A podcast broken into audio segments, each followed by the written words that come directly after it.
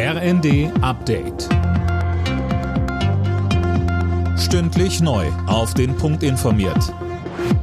Ich bin Anna Löwer. Guten Abend.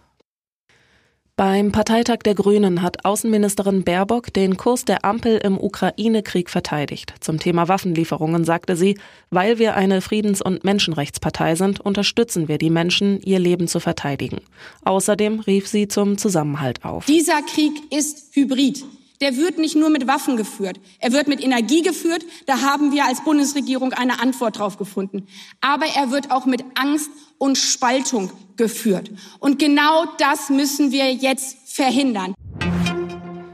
Wer Anfang kommender Woche mit Eurowings fliegen will, hat schlechte Karten. Die Vereinigung Cockpit hat wieder zum Streik aufgerufen, dieses Mal für drei Tage ab Montag. Eurowings wirft der Gewerkschaft vor, mit dem neuen Streik mutwillig die Zukunft des Unternehmens aufs Spiel zu setzen. Im Iran gehen die Massenproteste gegen das Regime und für mehr Freiheit und Selbstbestimmung weiter und die Protestierenden kriegen prominente Unterstützung. US-Präsident Biden hat sich öffentlich auf ihre Seite gestellt. Er geht davon aus, dass die Bewegung lange, lange nicht ruhig gestellt werden wird.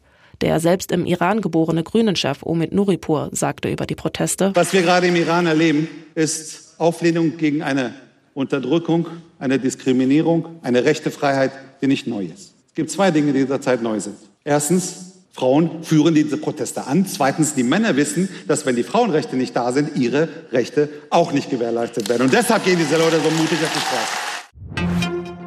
RB Leipzig hat das Abendspiel in der ersten Fußball-Bundesliga gegen Hertha BSC knapp mit 3 zu 2 gewonnen.